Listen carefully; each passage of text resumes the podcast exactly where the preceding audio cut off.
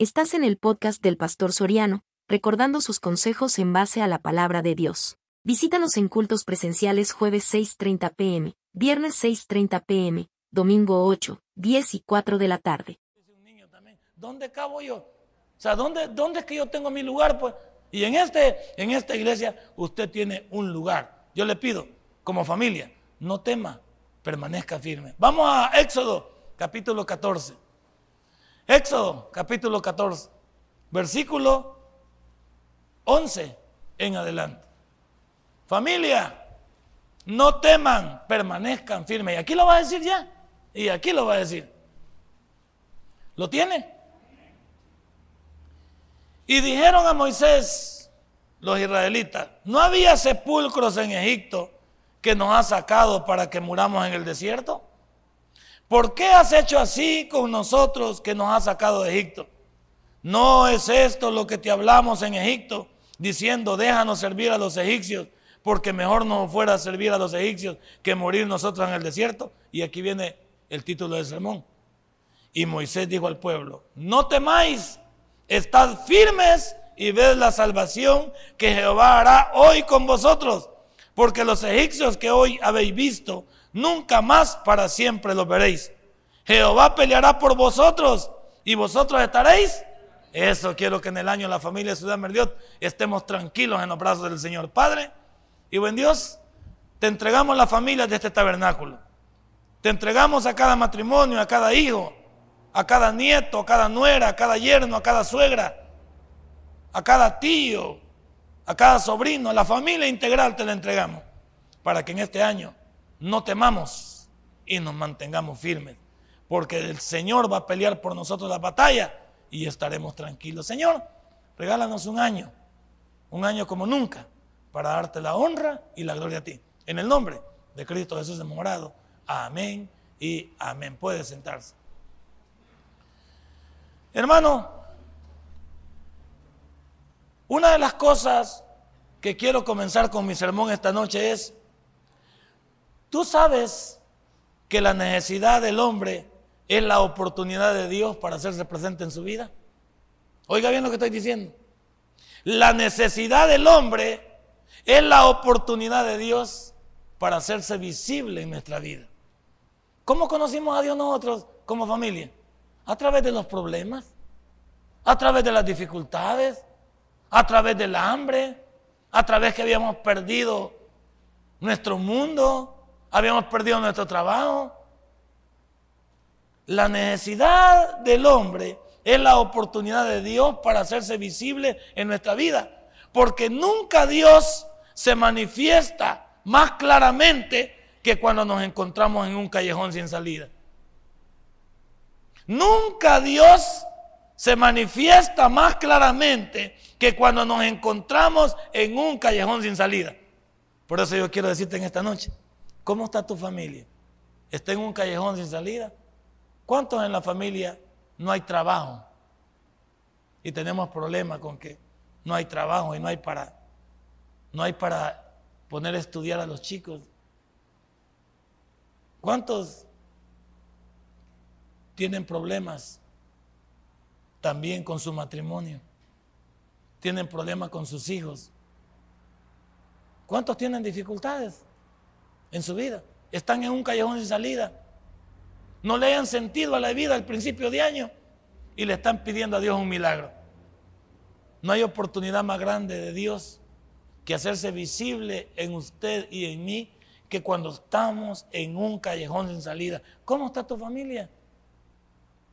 ¿Por qué no es la hora, este principio de año como familia, de para no movernos, para no tener temor, ¿Por qué no hacemos tratos con Dios en esta noche?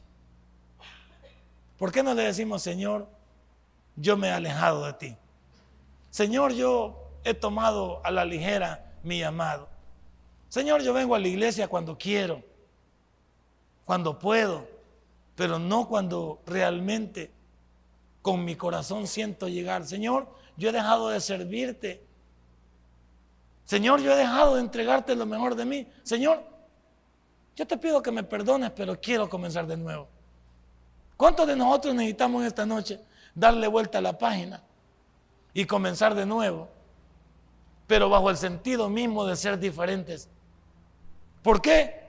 Porque si usted quiere ser una familia bendita en Dios, una familia que permanezca firme en Dios, una familia que aunque el miedo de la sociedad a todos nos duele, pero sabemos que tenemos un Dios que se preocupa por nosotros. ¿Cuántas cosas pasan en el mundo? Y mire todavía cómo estamos. ¿Cuánta gente muere diariamente en este país? Estamos diseñados que somos los países, uno de los países más violentos. Yo oigo que nuestros, nuestros compatriotas, nuestros hermanos que se fueron de la guerra, tienen miedo de regresar porque aquí está bien peligroso. ¿Y dónde no está peligroso?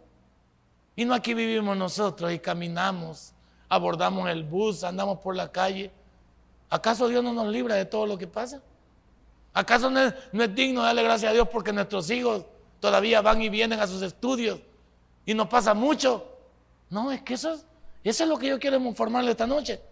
¿Cuántos de nosotros Dios quiere hacerse visible este año claramente cuando nos encontramos en los problemas que tenemos si hacemos propósitos para con Él? Pero para hacer propósitos con Dios, como familia, tengo que saber dónde está mi problema. Tengo, saber que tengo que saber qué está pasando. ¿Qué está pasando en tu familia? ¿Cuáles son las cosas, perdóname, que están estorbando la bendición de Dios en tu familia? ¿Cuáles son las cosas que no te permiten verte bien delante de Dios? Yo tengo ratos de estar, de estar hablando con un hermano aquí de nosotros. No le voy a decir el nombre pero el hermano no entiende que no es a control remoto que las cosas van a funcionar en su vida. Yo creo que todos están preocupados. Fíjense una cosa, qué raro en esta familia. Todos están preocupados por el problema de la familia. Solo él no entiende que, cuál es el problema de su familia. Si este hermano entendiese cuál es el problema de su familia y en lugar de alejarse de Dios se acercara, porque una de las cosas que la mayoría hemos tenido cuando hemos estado en problemas en nuestra vida es que reconocimos que deberíamos de acercarnos a Dios y no vivir lejos de Dios. Pero este hermano no no quiere.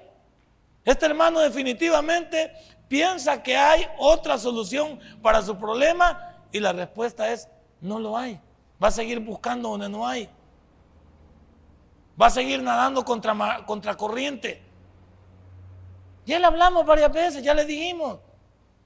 Pero no le cae el 20 a él, que es la hora, es la hora de decidir por ser un creyente realmente. Porque este hermano está en un callejón sin salida. Este hermano está topado al cerco, me consta. Está topado al cerco. ¿Y sabe cuál es el problema? Con el perdón de mi hermano, si escucha este sermón o lo está viendo por internet, es que él se está llevando de paso a su familia. Él se está llevando de paso a su familia. Porque te quiero decir, caballero, y hermanos que estamos aquí, varones, que nosotros somos los sacerdotes de nuestra familia. Y cuando el sacerdocio está mal, toda la familia está de la patada. Los hombres no hemos entendido que Dios no nos puso por casualidad de cabeza de familia. No nos puso de cabeza de familia porque fuéramos más inteligentes sino porque Dios le plació en el orden de Él poner al hombre como cabeza de la familia. Pero este señor no. Este hermano no entiende. Este hermano no entiende que las cosas no van a funcionar. Y, y lástima. Lástima porque sé que la familia quiere. Sé que la familia está integrada. De veras que sí. Pero hay algo, y déjeme decirlo así, por donde se está yendo la bendición. La bendición quiere llegar pero se va por este hoyo. Se va por este saco roto que está ahí. Y es cuando nosotros no queremos entender que la familia es algo que debemos de cuidar y debemos promover. Y yo por eso le puse a mi sermón, un poco basado por las situaciones que veo, porque cada sermón lo hago basado en lo que veo en la congregación. Y por eso le puse, familia, no teman, permanezcan firmes. Si este hermano se avivara y dijera, no, hoy voy con todo. De todos modos ya lo perdí todo. De todos modos ya, ¿por qué no me entrego al Señor? y te voy a dar la oportunidad, Señor, que te glorifiques en mí. Ahí vamos bien. ¿Cuántas familias en esta noche están topadas al, al cerco en un callejón sin salida, pero no quieren acercarse a Dios? Y yo porque a veces incluso veo que la esposa me dice, ayúdele, pastor. Pues sí, sí. Si yo quisiera ayudarle, pues. Pero si no me deja ayudar, ¿cómo vamos a promover o, o yo voy a tener la seguridad que voy a recomendar a alguien si no, si no está acuerdo? Pues? Yo quiero que me entienda. Si alguien me pregunta a mí y me dice, pastor, usted mete la mano al fuego por él, yo tengo que decir sí o no. Yo tengo que decir sí. Y la esposa me dice, sí, pastor. No, hermana. Y, yo, porque no quiero también pasarme llevando a la hermana, le digo, es que no es así, hermanita. Perdóneme, usted tiene todo el cariño y sé que le quiere echar ganas. Sí, usted y sus hijas está bien. El problema es él. El problema es él. El problema es él. Y mientras él no quiera acercarse a Dios, se va a pasar de llevando encuentro a todos. Usted como familia debe saber dónde está su problema, dónde está su dificultad. Todos sabemos aquí de qué pie cogíamos. Y antes de que el hoyo se vaya haciendo más grande, antes que se haga un cráter, antes que se haga un mega hoyo, pongamos la atención al problema. Ahí en mi colonia, así comenzó un, hoyito. Ahora el hoyo ya se hizo de, de dimensiones grandes. Ya están hablando de un problema grave, que no lo han tratado no le han prestado atención. Y si, esa, si ese hoyo llega el invierno, la mitad de la colonia va a colapsar. Porque como todo lo dejamos para después, todo lo dejamos para última hora. No, el invierno ya está a tres meses hasta el invierno, otra vez. Son 90 días. Entonces cada día cuenta. En tu callejón sin salida, cada minuto cuenta. Cuando uno está abatido no cuentan los minutos. Si cuentan abatimiento, no hay para comer, no hay para esto, no hay trabajo, uno se siente mal, solo con dolores de cabeza, migraña, este solo es sueño. Sí, este problema. Yo te pregunto, ¿conoces el problema de tu familia? Porque Dios quiere ayudarte. No se va a hacer más visible en tu problema, pero cuando tú pones tu corazón cerca de Él, ¿Sabías que Dios les había dicho a los judíos que en todo tiempo de la peregrinación por el desierto les iba a ayudar? Porque les dijo algo que se los está diciendo aquí mismo. Yo voy a pelear por ustedes. Ustedes solo pongan, fíjense, lo lindo de Dios, solo pongan su confianza en mí y yo voy a hacer el resto. Pongámonos cuerdos. Entremos en una sintonía que creo que he escrito más adelante. Cuando conquistaron Jericó, ¿hicieron algo ellos? Cuando conquistaron Jericó, ¿hicieron algo ellos, hermano? No, solo marcharon. Y el último día gritaron y las paredes cayeron. La segunda ciudad, Jai. ¿Por qué no la conquistaron Jai? No la conquistaron porque uno de ellos agarró un lingote y un manto babilónico. Pero Dios le dijo, con 300 hombres podés conquistar Jai para que vea que Dios pelea la batalla, pero los necios somos nosotros. Dios en toda la peregrinación del desierto les había prometido a los judíos, yo voy a pelear por ustedes. Y eso nos dice a principio de año a todas las familias que estamos aquí. Yo voy a pelear por ustedes. Dios quiere pelear por mi familia. Entonces, ¿qué debo de hacer yo? Poner mi confianza en Dios nada más. Hacer lo que siempre hago servirle a mi Dios, entregarme a Él. Hoy redoblar mis esfuerzos para, para tener una mejor vida cerca de Dios. El tiempo es tan corto que de repente cuando llegan los malos días, ahí nos acordamos de Dios. Si hay unos malos días, todos se acuerdan de Dios. Por eso la iglesia grandota no está llena de jóvenes, solo de viejitos. Porque como ya están para el tigre, hay gente en el sopapo, ya ven la pelona cerca y no tengo nada en contra de los pelones. Pero ya ven la muerte cerca por eso. Pero usted no ve la iglesia, tradicional llena de jóvenes, no, solo llena de ancianos. Cada vez que suenan las campanas, el montón de ancianos que va para allá. Pero usted y yo no. No vamos a esperar llegar a viejos para que nos caiga el 20. ¿Por qué ustedes que son jóvenes no comienzan a buscar a Dios desde el principio? ¿Por qué no se comienzan a orientar en Dios? ¿Por qué como familia, así como Dios le dijo, señores, yo les he dicho, yo voy a pelear por ustedes en toda la peregrinación? O sea, en todo lo que caminan por el desierto, yo nunca me voy a parar de ustedes. Y lo hizo. Fíjese Dios cómo era de chulo con Israel que como sabía que andaban en pleno sol, de día les ponía una nube para que los tapara de lo candente del sol. Y de noche les ponía fuego para calentarlos porque el desierto es frío. Mira cómo es Dios. Y todo el tiempo que anduvieron les puso un alimento que era lo único que necesitaban, maná. Solo eso necesitaban. Pero un buen día dijeron, ya no queremos maná queremos carne. ¿Cuántos se aburren de cómo están? ¿Cuántos nos aburrimos en el Evangelio de cómo estamos? Y Dios dice, va, te voy a dar carne hasta que te salga por los oídos, va. Y te salga por las narices, va. Que la vas a odiar.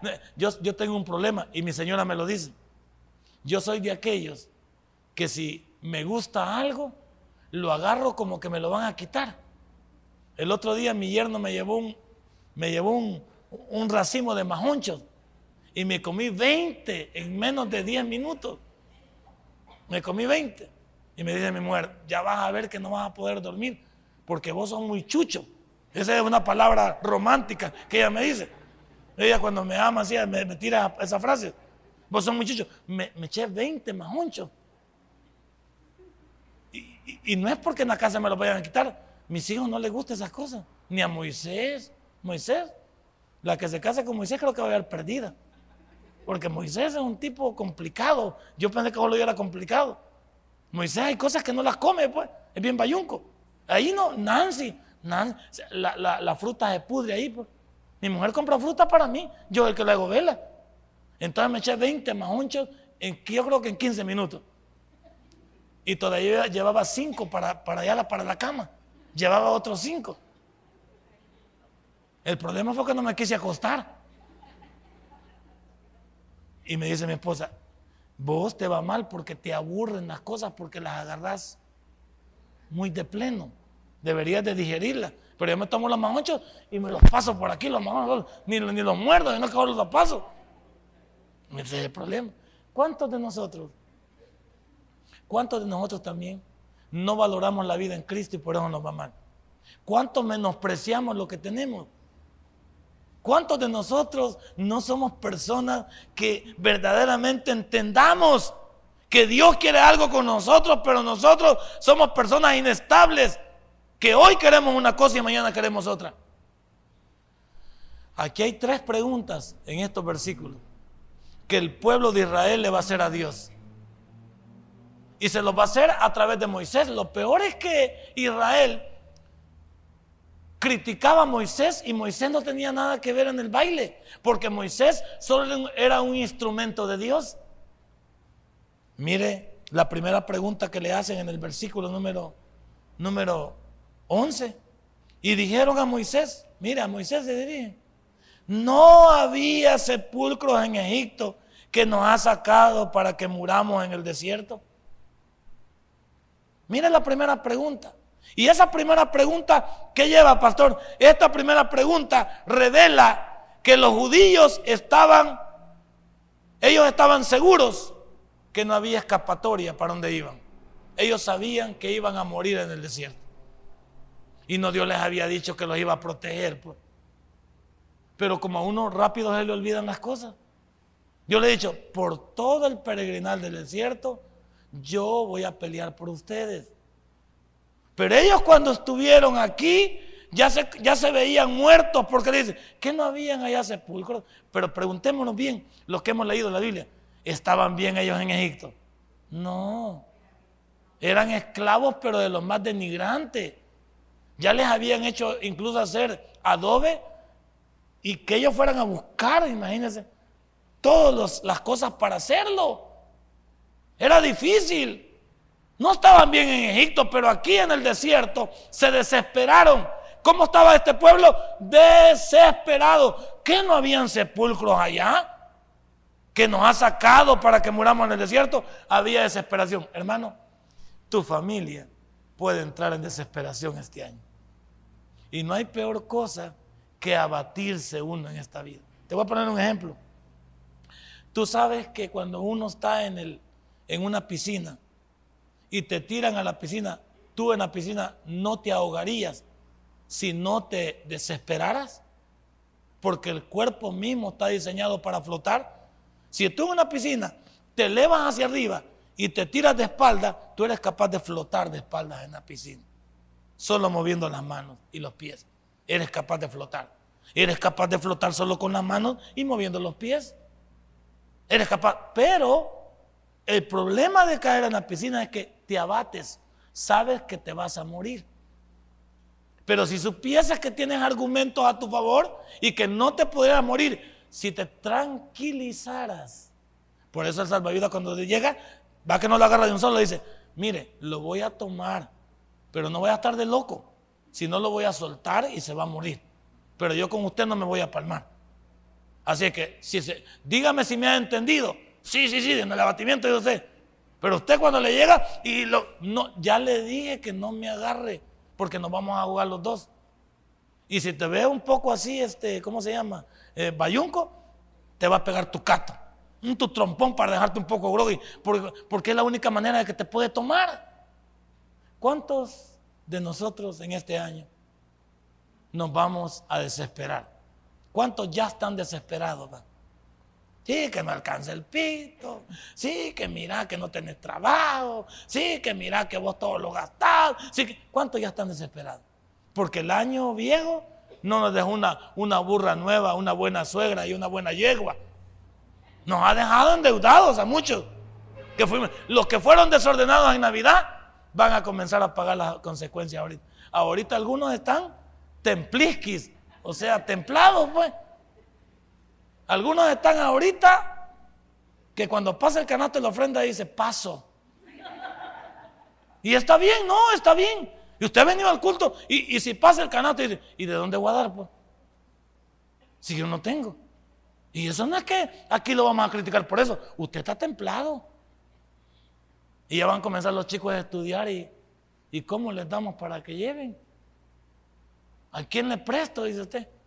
Le voy a prestar a la Dinarda, Dios guarde, prestar a la Dinarda, la Dinarda presta, pero con usura.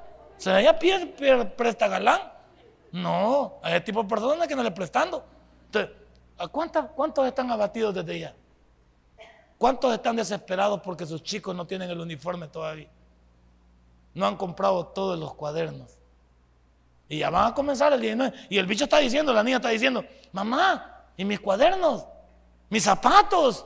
Los chicos ya están pidiendo todo eso. Ellos, ellos solo piden porque ustedes son los proveedores.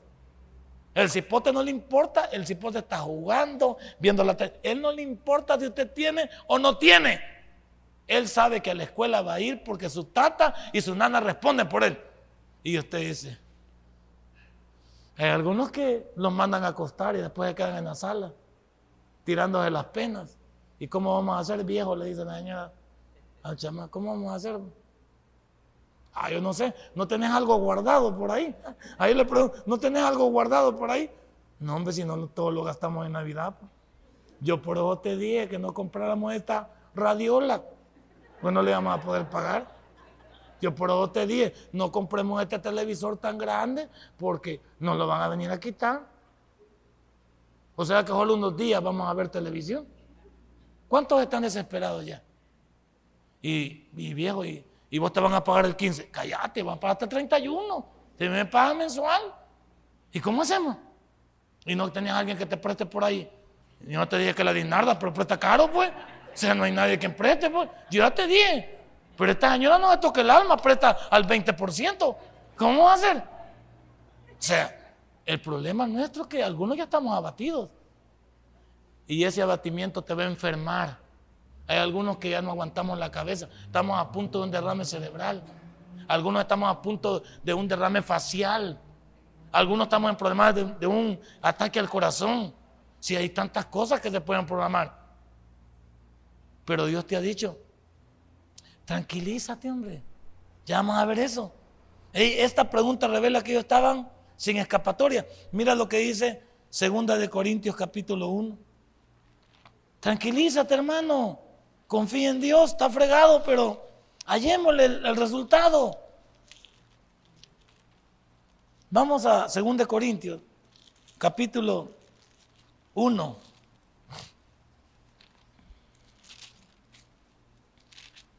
Cuando lo tenga, sonría, por favor. Le estamos copiando a Ricardo Quintero, algo, sonría, por favor, cuando lo tenga. Algo bueno hay que copiarlo, lo bueno hay que copiarlo. ¿Lo tiene? Mire lo que dice el versículo 8 del capítulo 1 de Segunda de Corintios. Mire lo que dice. Porque hermanos, no queremos que ignoréis acerca de nuestra tribulación, que no sobrevino en Asia, pues fuimos abrumados sobremanera más allá de nuestras fuerzas, de tal modo que aún perdimos la esperanza de conservar la vida. Pero tuvimos en nosotros mismos sentencia de muerte para que no confiásemos en nosotros mismos, sino en Dios que resucita a los muertos, el cual nos libró y nos libra, en quien esperamos que aún nos librará de tan gran muerte. ¿Se da cuenta? Dios te en control, hombre. Tranquilízate. Dios está en control de tu vida y de la mía. Lo que pasa es que muchos, muchos no hemos entendido que Dios es quien nos libra de todo lo que está pasando. Por eso digo, algunos estamos confiando en nosotros. Voy a ir a un chero a ver si me consigue trabajo. Le voy a ir a hablar a un, a un, a un diputado del partido. Voy a ir a buscar a Nayik aquí a Nuevo, Nuevo Cucatlán y le voy a decir, ¿en quién te estás apoyando? ¿En quién te estás apoyando? En el hombre te estás apoyando. Y recuerda lo que dice Jeremías. Maldito el hombre que confía en el hombre.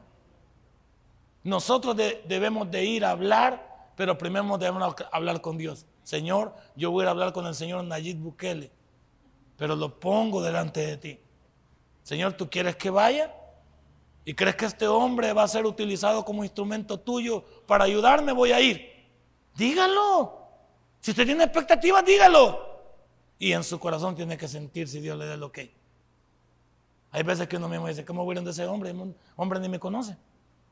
Pero ¿qué tal si Dios te abre las puertas? ¿Qué tal si Dios abre despacio? Porque lo que es imposible para ti, para Dios no es imposible. Dios puede arreglar tu momento en un ratito. Por eso el sermón se llama, familia, no tengas temor, mantente firme. Porque van a venir los problemas, no estoy diciendo que ya tenemos problemas, pues solo con el inicio de año de nuestros hijos ya tenemos un problema. El dinero es escaso, la vida cara, las pandillas, hoy todo es problema, todo es dificultad. Sí, Estamos topados al cerco, pero tenemos que salir adelante. Aquí no hay familia que mañana no vaya a salir de su casa. Tiene que salir aunque salimos con miedo. Pero hay que salir a buscar el sustento, porque no va a llegar del cielo. Tenemos que salir a buscarlo. ¿Y en el nombre de quién vamos a salir a buscarlo? Ah, en el nombre de Dios. Ahí sí. En tu nombre, Señor, voy con esta. En tu nombre, Señor, busco. ¿Qué quiere? ¿Qué te timón? Entonces, los judíos, que nos caiga el 20, habían perdido toda esperanza. Los judíos habían perdido toda esperanza. No pierda la esperanza, hermano. No pierda la esperanza. Por favor, cuando usted en estos momentos cree que está más difícil, es hora de acercarse más a Dios. Haga el propósito con su familia de acercarse a Dios. Haga el propósito de ya, no andar, de ya no andar de veleta. Ya no, ya no ande de aquí para allá, ya, ya no ande buscando donde no hay. Acérquese a Dios y quédese con Él. Abra de los brazos a Él y dígale, Señor, me voy a entregar a ti. Ya no voy a fallar, Señor, cuando hoy que me entrego a ti, Señor, te prometo que hoy voy a ser más, más fiel en lo que hago. Ahí estaba hablando con un hermano, yo tratando de convencerlo. Le digo, tanto que le digo a tu mamá que tú tienes un talento, le digo. Y ese talento el mundo lo conoce, pero, pero Dios quiere utilizar tu talento. Me dice, pastor, es que yo no tengo tiempo. Es que el tiempo Dios te lo va a dar para que se lo des a Él. Pero tú siempre pones, siempre pones un pero. Y tú también estás en problemas. Tu mujer creo que quiere y tu niño también. Pero me parece que tú no quieres. ¿Y por qué, pues? Si Dios no te pide nada, solo te pide que quiere bendecirte. Y le digo, tu talento en esta iglesia, no, hombre, olvídate. Nosotros somos empíricos aquí a la brava. William se debe ir a la brava y echamos ganas y tenemos ahí. ¿Qué haríamos con gente como usted? Le digo yo. Los que no podemos. Eh, si usted me pregunta a algo de mí de computación, yo nunca he ido a un curso de computación. Yo soy empírico, pero soy metido. Yo trasteo lo que hay que hacer y yo llego porque llego. Y yo pregunto, me meto, hay veces borro y me doy coscorrones en la cabeza, pero yo soy un gran metido, soy abusivo. Yo no me quedo, yo nunca he ido a un curso de Excel, a un curso de Word, nunca, no, yo no. Y, soy preguntón. Si no puedo, yo consulto y hasta vato. Hey, decime cómo es. No, que, no, hombre, ya decime, porque yo ya quiero saber. O voy allá, allá, no estoy trabajando. Ah, pues entonces dámelo ya. O llegaste porque yo quiero saber cómo. No, yo soy metido. Yo soy abusivo. No de aquellos que me quedo corto. En cualquier área de mi vida así he sido. Pero hay unos que siempre que no se puede. ¿Cómo que no se puede? Pues? Todo se puede en la vida queriendo. Es que yo no sé cómo. Y que no hay manera de hacerlo, pues. ¿Cuántos inútiles hay aquí? Levanten la mano los inútiles, por favor. Vaya, no hay. Vaya, no hay. Entonces, ¿Sabe dónde está la inutilidad? La inutilidad suya no está en sus miembros, está aquí arriba. ¿ve? Aquí está la limitante. ¿ve? Cuando yo digo no puedo, aquí lo digo, ¿ve? y ni lo he intentado. Yo digo no puedo y ni siquiera lo he intentado. ¿Cuántos aquí, su familia van a estar mal porque usted no quiere? Porque usted cree que no puede. Y Dios dice que tenemos la mente de Él. Y dice que el que, el que le falta sabiduría que la pida a él y él la dará. Va. Hasta con copetes se la quiera del Señor. Y usted dice que yo soy dundo, dice. Tiene cara de dundo, pero dundo no es.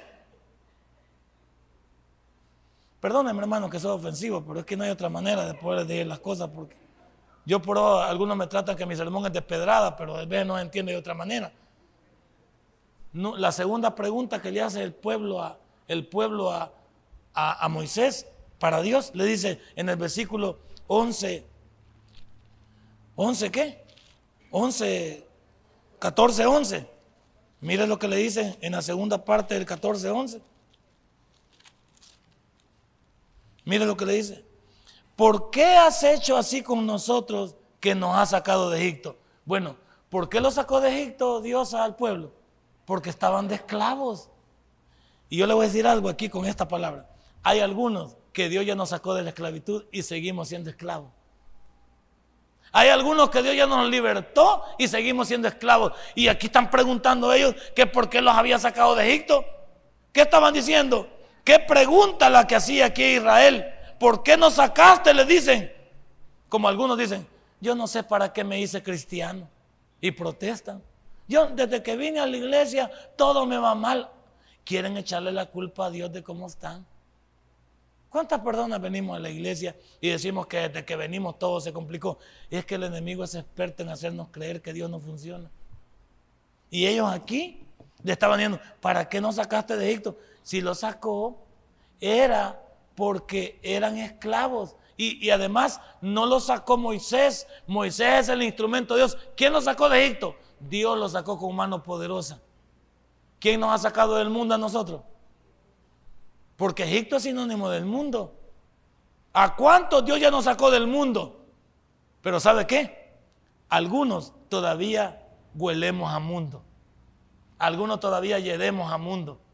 Porque estamos involucrados con el mundo. Algunos todavía nos gusta la música del mundo, el desorden del mundo. Todavía no nos olvida todas esas cosas. Todavía tenemos olor a mundo. Huela el de la par si tiene olor a mundo, por favor. Huélalo. A ver si tiene olor a mundo. ¿va? Solo con verlo le tira mundo, va. ¿Ah?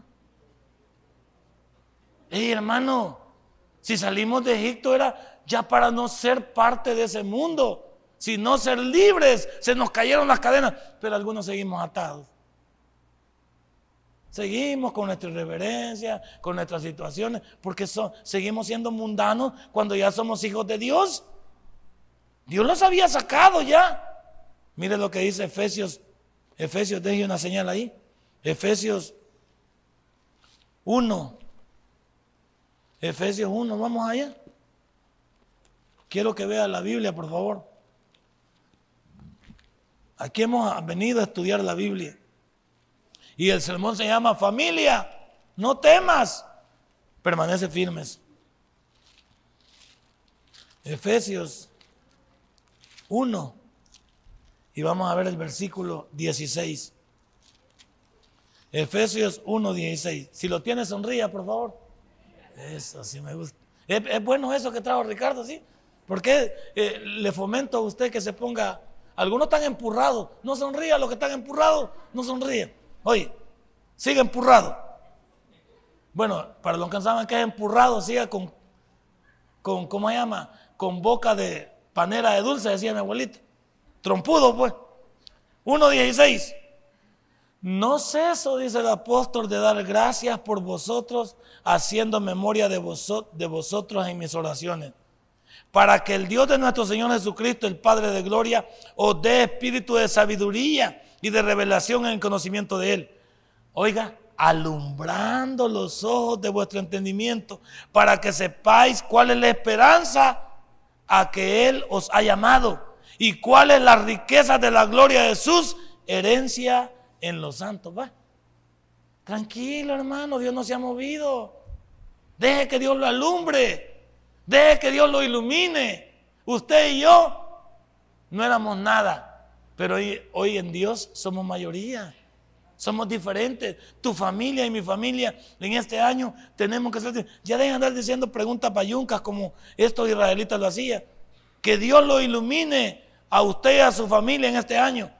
Eso está como una pareja que compró dos boletos para irse con su esposa en el crucero de su vida.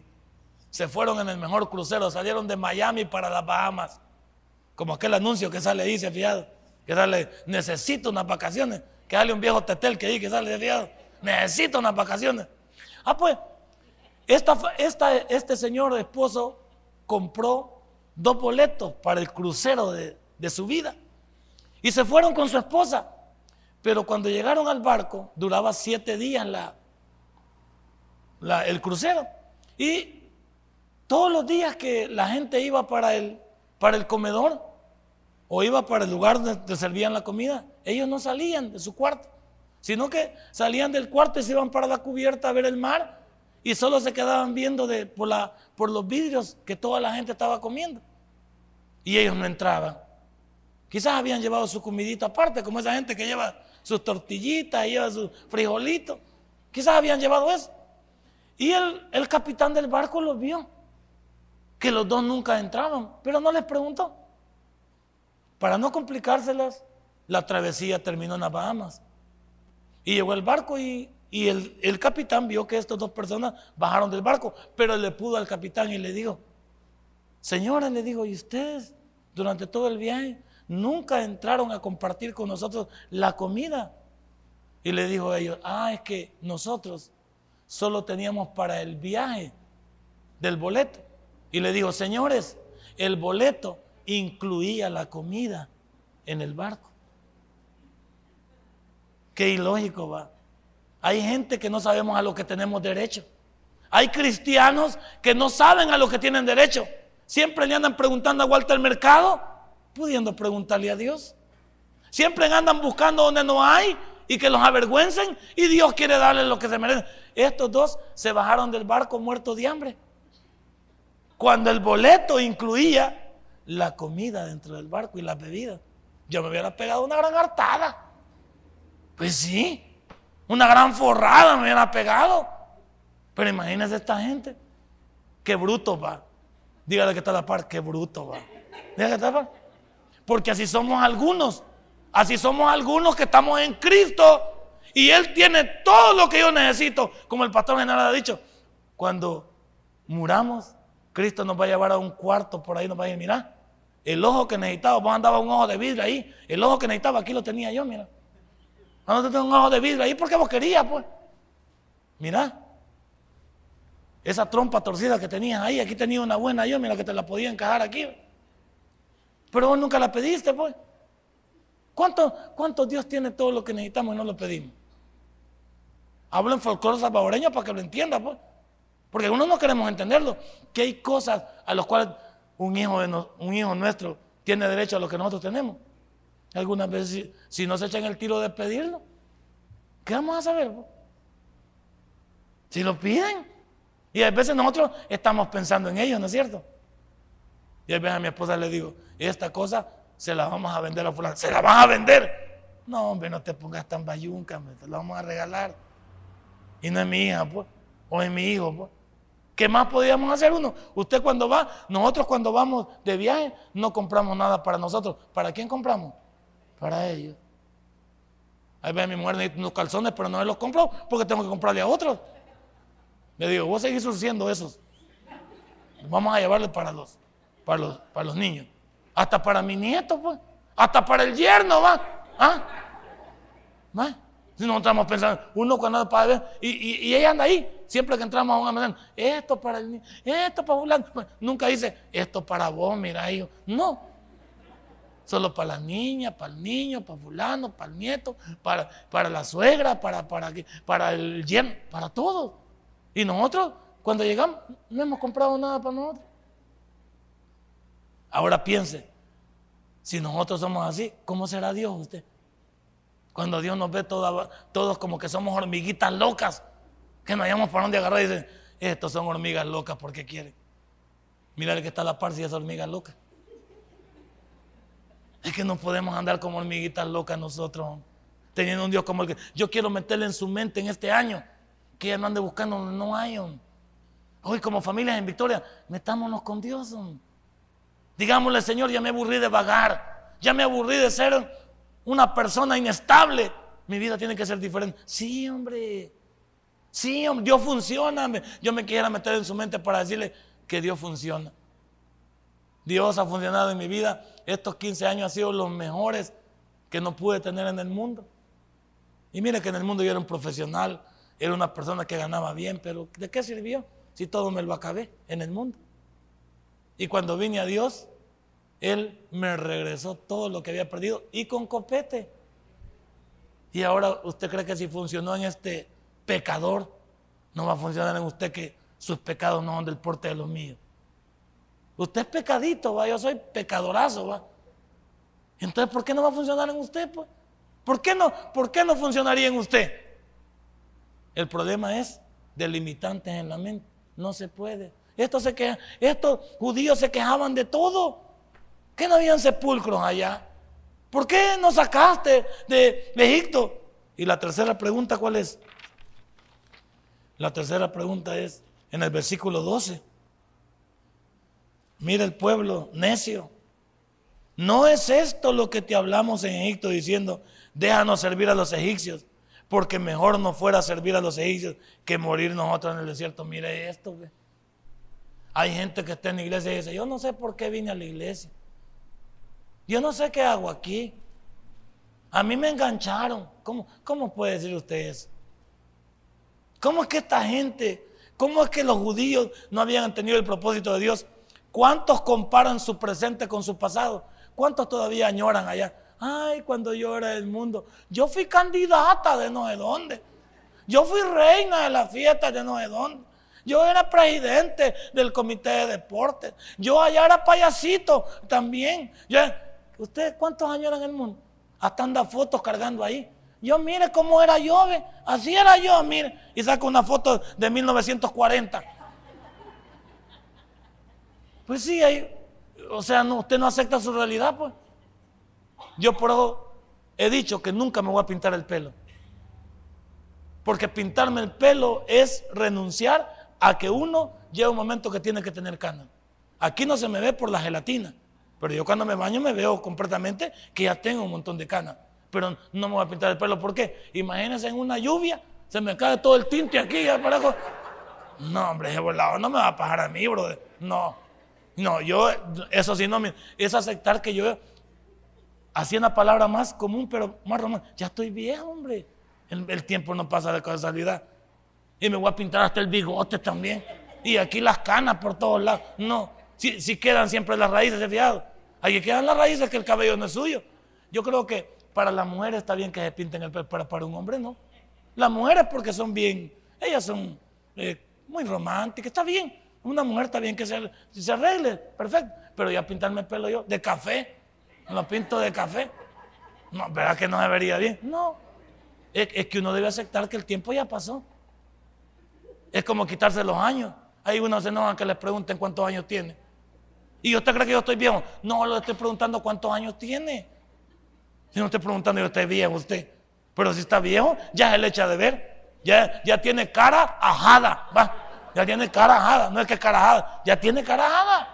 ¿Cuál es el problema? Pues? estos judíos siempre vivían atados a su pasado. Si yo volviera a los 20 antes, ay, yo antes que iba al Babalú, ay, iba a los vilos y a la fiesta del Cristo Negro. Y yo ahí tenía a mi muchacha y todo. No, ¿para qué? ¿Estás regresando a eso? ¿Cuántos viven en el pasado todavía? Hey, hermano, miremos hacia el presente, hacia el futuro. Yo tengo que ver hacia el año 2016. Ya estoy en el 2015, debo ver hasta 2016. Y aquel día cometió un error Julio Torres, dice, y vamos a cumplir nueve años más. Yo no quiero cumplir nueve años más. Quiero cumplir unos 30 años más, por lo menos yo. Los demás, ustedes a saber cuánto. Pero yo quisiera vivir por lo menos unos 85 bien vividos. No estoy pensando en nueve. Ya me daban ganas de pegarle un coscorrón a Julio Torres. No, yo no quiero vivir nueve más. Serían unos 30 más. Para mí, usted puede vivir más todavía. Pero ¿cuántos dicen, ay, yo creo que me voy a morir? ¿Cuántos manejan así? Yo creo que me voy a morir. Háblale a tu papá vos que yo creo que me voy a morir. Ey, hermana, no llame así la maldición. ¿Cuántos viven así en esos lamentos? Y yo creo que me van a echar del trabajo, fíjate. Es que aquí siento que me van a echar. ¿Qué, qué hermanos más negativos va? Hay unos hermanos que son más negativos que la resta.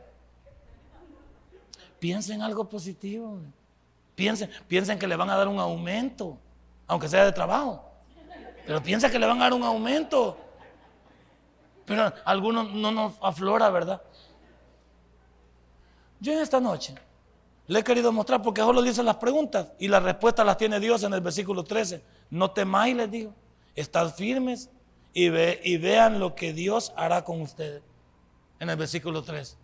Este año 2015, no tema, manténgase firme y vea lo que Dios puede hacer por usted. Porque Lucas 1.37 dice, nada es imposible para Dios. Denle un fuerte aplauso a nuestro Dios.